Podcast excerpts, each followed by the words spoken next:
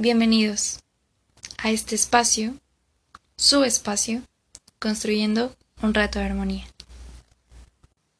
Quisiera comenzar agradeciendo a todas esas personas que me mostraron su apoyo, que compartieron el podcast, que tomaron un poco de su espacio para escucharlo y pues espero que puedan hacer lo mismo con este podcast. La verdad es que vengo a abrirles mi corazón y espero que puedan escucharlo hasta el final. El episodio de hoy es La espiritualidad no se encuentra en un libro. ¿De dónde nace este tema? Les introduciré un poco al cómo es que llego a este título, cómo es que llego a este tema. Y básicamente nace de una búsqueda interna que yo estoy constantemente descubriendo, porque aún lo sigo haciendo, debo decir. Y una de esas señales es un video que logro ver del doctor Sergio. Su canal en YouTube, si gustan ir a verlo, es La raíz y la memoria. Y el capítulo es Cómo cultivar el corazón del ser humano. Y tiene un invitado que tengo la fortuna de conocer, el maestro Juan Elías, doctor también. Y le hace una pregunta muy interesante que es, ¿quién es? ¿Cómo es que llega a este camino? ¿De dónde viene? Y es muy interesante ver cómo empieza a ubicar de dónde viene, de qué es el último hijo de la familia y demás.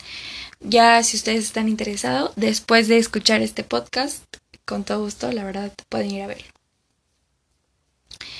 Y una pregunta es que empieza el doctor Juan a, descubrir dentro de este camino de búsqueda es, ¿se puede vivir con dignidad? Y entonces uno comienza a hacerse esa pregunta como ser humano, buscando esa respuesta en diferentes cosas. Y se pregunta, se cuestiona como que busca en el otro o lo busca afuera. Es muy interesante eso.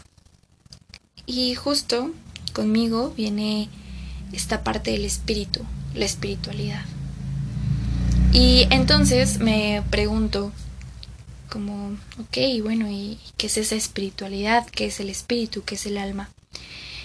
Y con eso viene, eh, pues justo la vida tan bella que te muestra, ¿no? Ciertos caminos, em, ciertas cuestiones que quizás te ayuden a encontrar esta respuesta. Me pongo a investigar un poco sobre qué es el alma y qué es el espíritu para pues ciertos autores. Como todo está el concepto que se encuentra en la historia, desde la filosofía o desde un pensamiento occidental. Pues la primera persona o de las primeras personas que les da un sentido a lo que es el alma eh, o una interpretación es Aristóteles, donde eh, el alma la interpreta como una parte esencial de cada uno de los seres vivos, donde no se tiene una determinada identidad. También Platón considera el alma como la dimensión más importante del ser humano. Incluso habla de, ella como si estuviese encarcelada en su cuerpo. Y luego tenemos a ciertos autores de pensamiento occidental. Uno de ellos es Descartes, que posteriormente hablaremos un poquito más de él, donde define el alma como cosa pensante opuesta a cosa externa muy racional ese concepto. Y el espíritu se logra diferenciar del alma porque el espíritu es considerado universal. En contraste con el alma que es individual de acuerdo al significado que otorga. Eh, y según la teorización cristiana, que también en la religión cristiana se habla, el hombre se compone de tres elementos, que es el cuerpo, el alma y el espíritu. Donde el cuerpo es lo físico, el alma, eh, según él, es lo relacionado con lo emocional, y el espíritu es relacionado pues con la espiritualidad. De acuerdo con la tradición cristiana, pues justo el alma es uno de los aspectos del ser humano que lo unifica como individuo. Y bueno, ya teniendo esto en cuenta, pues se me hace muy curioso cómo el cuerpo físico y el espíritu lo dividen como si fueran dos cosas totalmente diferentes, ¿no? Como si sin uno no podría ver el otro o, o por el contrario, ¿no?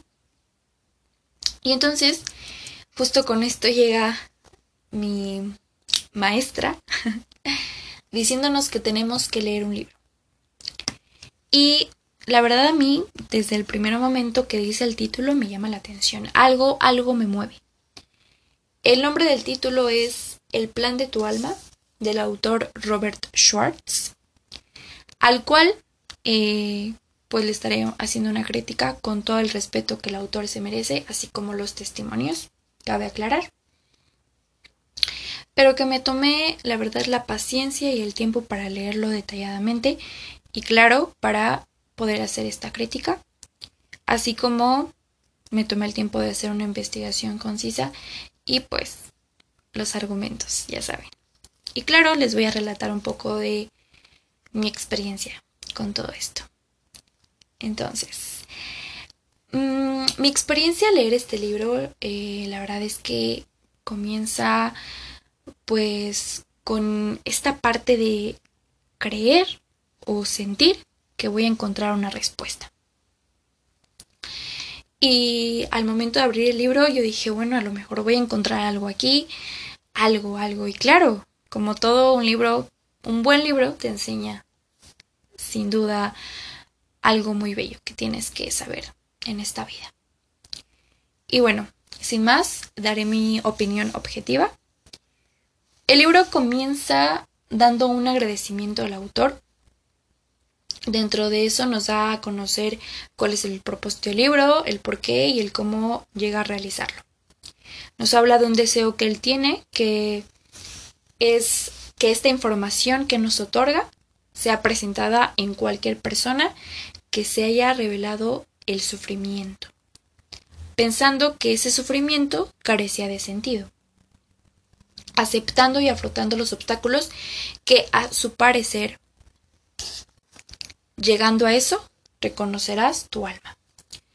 Él comenta que se obsesiona con lecturas de espiritualidad y metafísica, llegando a un tema que es la planificación prenatal. No me voy a meter mucho en eso. En dos, tres palabras resumidas es cómo es que el alma antes de nacer elige o hace elecciones para vivir cierta vida y describe que durante toda su vida él haya visto los retos de la vida como sufrimientos sin sentido, que carecían de sentido. Además que agrega, y cito, de haber sabido que yo mismo había planeado aquellas dificultades, las habría visto con un propósito. Y que gracias a ello llegó a entender que la información obtenida podía aliviar ese sufrimiento, dándole un significado diferente a la vida. La primera pregunta que tengo aquí es qué es el alma para Robert Schwartz y cómo es que nosotros la hallaremos. Más adelante justo él describe que el alma es una chispa divina, la personalidad y es el ser humano siendo parte de la energía del alma en un cuerpo físico. De acuerdo con Robert Schwartz, el alma se comunica con nosotros a través de sentimientos, alegría, paz y emoción, además de miedo y duda. Y estas emociones son em, como las encargadas de ser recordatorios para nosotros. Además, que agrega que el sufrimiento es un regalo para los seres humanos, porque el lenguaje del sufrimiento es una frecuencia en sí misma, siendo considerada por Schwartz como algo mundano y profundo. Nos muestra varios testimonios dentro del libro eh, de personas que han vivido situaciones difíciles. Sin embargo, nos da, nos da argumentos por medio de diálogos que las personas tienen con ciertos canalizadores, donde se nos muestran ciertas enseñanzas para los lectores. Y esas enseñanzas que experimentan cada una de esas personas, como todas y cada una decidieron vivir así previamente a su nacimiento, pues con la parte de la planeación prenatal. Daré pauta a esos testimonios que llamaron mi atención, más por la intención en la que busco una lección al lector para entender así las decisiones y elecciones, así como eventos desafortunados que las personas eligieron vivir. Entonces, advertencia. si no has leído el libro y quieres leerlo, bueno, pues quizás puedas parar aquí, leer el libro y pues eh, ya que lo hayas terminado de leer, puedes escuchar mi eh, podcast, ¿vale? Bueno, comenzando por el relato de John, el hombre homosexual que tiene SIDA, se puntualiza un argumento bastante fuerte para mí, donde de acuerdo con este relato, se dice que alma de, del alma de John llega a un acuerdo con sus padres para que lo maltraten psicológicamente, para así verse obligado a encontrar su fortaleza en su interior, así como construir su propio carácter. Es decir, eligió el camino del sufrimiento y la humillación con el propósito de que por ese medio pudiera fortalecer su voluntad de vivir y para afrontarse a su destino. Además de que habla de su enfermedad como un recurso para modificar su interior, justo con otro propósito que era el de sentirse amado, modificando su cuerpo. Otro de los testimonios que habla es similar en cuanto a la enfermedad. Es Doris, pues es una mujer que por no aceptar su feminidad eh, está en busca de esa lección, decide vivir tener cáncer de mama como recurso para amarse a sí misma y usar correctamente su energía sexual. En casi todos los testimonios elegían ese camino del sufrimiento aunque se resistían. Ese mismo camino pues les justo se intensificaba más el sufrimiento. Pero de acuerdo con uno de estos testimonios, nos explica que el sufrimiento libera energía para sí, lograr que otras personas puedan seguir adelante. Entonces se, se habla de un equilibrio.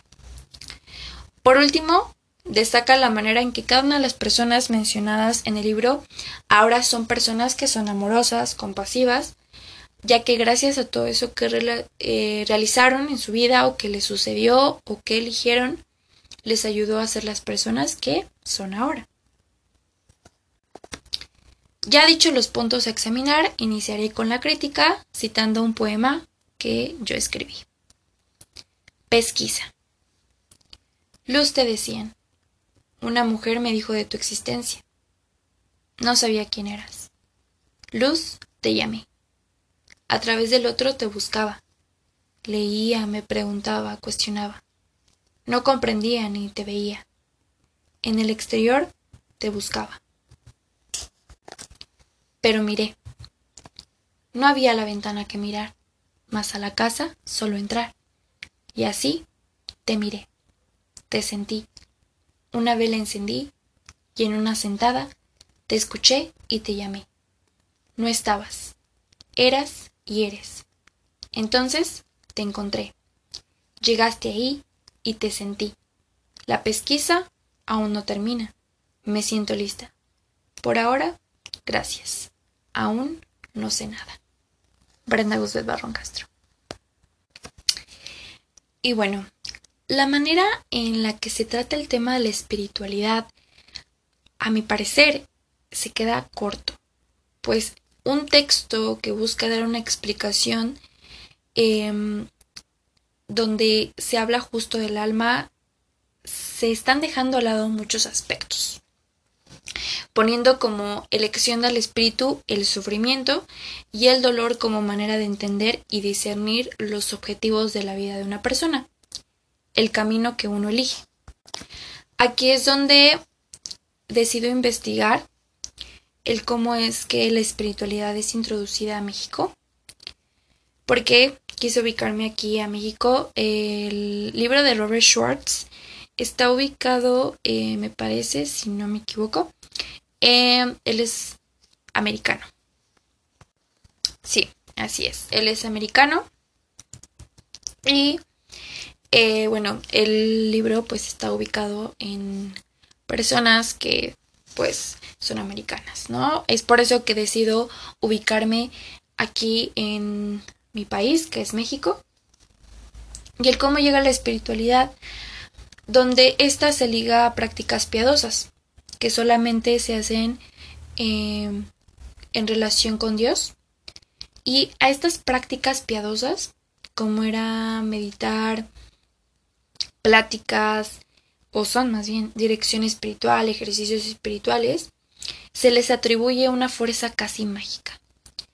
Y estas prácticas se, al parecer convertían o se creía que por el realizarlas los seres humanos se convertían en seres espirituales. Actualmente se reconoce que esa forma de entender la espiritualidad tenía escasa articulación con la vida normal hacia las preocupaciones o tareas no religiosas que se ejercían fuera de la iglesia. Pues esa espiritualidad se basaba en verdades impuestas, en un cumplimiento donde se tenía que acatar todo al pie de la letra, como los aspectos del trabajo, la familia, el amor, la amistad, siendo algo que solamente se le tenía que ofrecer a Dios. Refiriéndose a los adeptos a la vida espiritualidad como la verdadera. Y esa práctica espiritualidad era esa práctica, perdón, de espiritualidad era considerada superior a la vida normal de cualquier otra persona que no lo hiciera, enfocándose en ese cumplimiento de las prácticas piadosas, aunque manteniéndose en un estado de gracia a Dios. Chávez, que es un psicólogo y filósofo mexicano, muestra su indignación y preocupación ante esto, pues comienza a ver que hay una pérdida de la tradición religiosa basada en, en ese único Dios y esa dicha pérdida nos lleva a algo que es muy sonado hoy en día, que es el ateísmo. Algo muy curioso es que dentro de esta investigación, em, justo él se da cuenta que las religiones actualmente se encuentran en crisis, porque las personas lo viven y denuncian eh, a través de que se encuentran insatisfechos con esta religión. Hay multitud de creyentes que sienten que algo falta. Y todos estos creyentes que justo dejan a un lado estas prácticas religiosas son buscadores de nuevas formas de espiritualidad y religiosidad. Pero, como consecuencia, se han alejado de aquel culto porque no se sentían satisfechos con el espíritu que respiraban dentro de dichas prácticas. No es que haya una falta de espiritualidad. Pero también con esto conlleva que no hay una pérdida de la creencia de Dios, sino, para mí es algo muchísimo más fuerte, que es la pérdida de una mirada al interior del cuerpo humano. Pues esta reflexión permite mirar el camino del crecimiento interior espiritual en el cuerpo y no como una religión, pues es una actitud que se alimenta en el cuerpo de la persona. Le da sentido a una práctica que se hace cotidianamente con el desarrollo del espíritu, siendo una espiritualidad que no parta de los seres humanos de su corporalidad, de sufrimientos y de su alegría, porque si es que parte de eso no puede ser sana, y desde luego, justificando ese sufrimiento, como se muestra en el texto, que es algo que a mí me llama mucho la atención, la manera en que el sufrimiento se ve como parte de la vida y pues no es así. Y cito a Chávez, de donde ha resultado que para mucha gente adentrarse por los caminos de la espiritualidad es tanto como renunciar a una porción esencial de sí mismo, o más simplemente mutilarse en algo esencial a nosotros mismos renunciar, por tanto, a lo que es realmente irrenunciable. ¿Y por qué es realmente irrenunciable? Porque la espiritualidad vive en cada uno de nosotros. Pues los ateos no poseen menos alma y menos espíritu que los demás seres humanos. Pero es que hay algo aquí muy curioso también, porque pasa que estas personas que justo se encuentran en esta confusión de saber cuál camino es correcto, cuál camino elegir, pues no ayuda mucho que las religiones contraponen el espíritu y la vida, Dios y el disfrute, razón y fe, mayoría de edad y obediencia sumisa, discrepancia y comunión, porque generan una cierta imposibilidad a la coherencia interior de quienes viven en un mundo donde hay mayoría de edad, donde están avances científicos, donde está la pluralidad de ética y cultura y de la convivencia interreligiosa. Es por ello que hago una eh, comparación con las creencias orientales, donde ellas constituyen más una mezcla de espiritualidad moral y filosofía que una religión, más del hombre y la naturaleza que de Dios, a la meditación más que a la fe, por medio de prácticas y eh, ejercicios con exigencias corporales más que ritos religiosos entre sí. Pues pasa que en Occidente se opone a la corporalidad y a, lo interior que se encuentra en este cuerpo, que es justo su espiritualidad, la cual abarca la intuición, la sensualidad, las emociones, la vida y el manejo con la energía de los órganos del cuerpo. Hay un uso excesivo de la razón dentro de este. Y justo Descartes, que es muy mencionado, lo concibe al cuerpo como si fuera una máquina y lo fragmenta en partes aisladas. Y las máquinas no tienen sentimientos ni emociones. Entonces no podemos ver al cuerpo como una máquina o no podemos fragmentarlo en sí. No sería lo mejor para ello. Y un ser humano, con todo esto, debe permitir que se desarrolle el espíritu en el cuerpo, siendo ese el camino el trabajo con nosotros mismos, sin vivir con ilusiones esperanzados, pues eso es desear algo más allá del cuerpo, desconociendo todo lo que se encuentra dentro de nosotros, como una semilla que debe crecer con alimento, siendo las acciones y la actitud, la bondad y la compasión, el agua que permita que se cultive eso.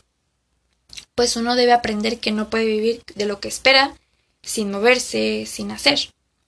No se puede vivir de libros de autoayuda solo con esfuerzo y el trabajo constante. Se trata de vivir tu vida, tu desarrollo espiritual, que es lo que se debe de cuidar, cuidando de la salud y del cuerpo, porque es tu vida y esta puede ser para otros, claro. Este tipo de enseñanzas que pues son para practicar diariamente, que no son para divulgarse en la calle, pues estas prácticas se hacen en silencio, sin esperar, sin el reconocimiento, porque hay experiencias que no se encuentran ni en libros ni en videos, y ese crecimiento que uno viva inicia como la posibilidad para esa paz interior, una armonía que dejará ver lo que otro puede mirar, sin sufrimiento, venciendo las posesiones, los deseos y las pasiones que desarmonizan el interior del cuerpo. Pues ese deseo del cuerpo llega a la desesperación, la angustia, siendo que se sufre por desear, desquiciando a la, desquiciando a la persona con esa esperanza de una búsqueda que pues no tiene inicio y confunde a la persona en el estilo y la manera de vivir.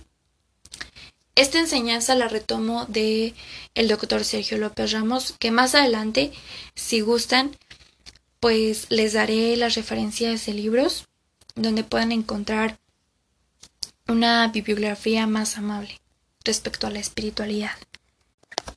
Y bueno, quiero darles mi opinión, mi experiencia de cómo ha sido esta búsqueda para mí. Si es que ustedes también se encuentran en esta pérdida o en algún momento de su vida sintieron que necesitaban una respuesta. La espiritualidad es algo que cada ser humano se debe dar la oportunidad de vivir, que debe tomar en cuenta que requiere disciplina, compromiso, pero lo primero es mirar adentro. Cuando entonces te das cuenta de ello, el diálogo se vuelve fluido y neutral. Y entonces uno se puede sorprender. Quizás se encuentra en ese camino de búsqueda, donde uno debe de experimentarlo, debe de vivirlo, claro. Pero no hay texto, libro, película, video, programa, ni siquiera testimonio, ni siquiera este podcast, que pueda expresar lo maravilloso que es sentir que hay un espíritu. Como lo menciono en el poema, eh, en el exterior podremos quizás encontrar pequeñas luces que nos guíen ese camino, ¿no? Pequeñas señales que nos digan, ah, es por aquí o ah, es por allá. En mi caso, mi maestra, que es mi guía, la maestra Perla, a la cual estoy muy agradecida, me ha mostrado con enseñanza y sabiduría esa parte esencial de la vida.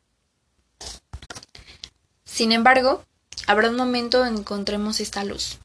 Ahí es donde es. Requerirá de mucho, pero tener en cuenta que este bello proceso se debe vivir sin sufrimiento y sin alero, sin esperar nada. Hacer y trabajar y así nada más, porque apenas es el comienzo de ese encuentro. Y bueno, con esto concluyo este episodio. Eh, los libros que me ayudaron a aclarar un poco y esclarecer más este tema fueron la crisis humana de las crisis humanas de la educación en México, órganos, emociones y vida cotidiana del doctor Sergio López Ramos. Para ser maestro hay que ser discípulo, igual del doctor Sergio López Ramos. Y La vida en el cuerpo, propuestas para su cuidado. Este, este libro lo coordina el maestro eh, Giovanni Varela Vega. Y bueno, si están interesados los pueden buscar. La verdad son textos muy, muy bellos. Y sin más por el momento, quiero agradecerles por escuchar. Fue un poquito más largo, pero la verdad quería mostrarles todo, todo esto. Espero que les haya gustado, que hayan disfrutado, que hayan tenido un rato de armonía. En fin, muchas gracias por estar. Nos vemos en la próxima.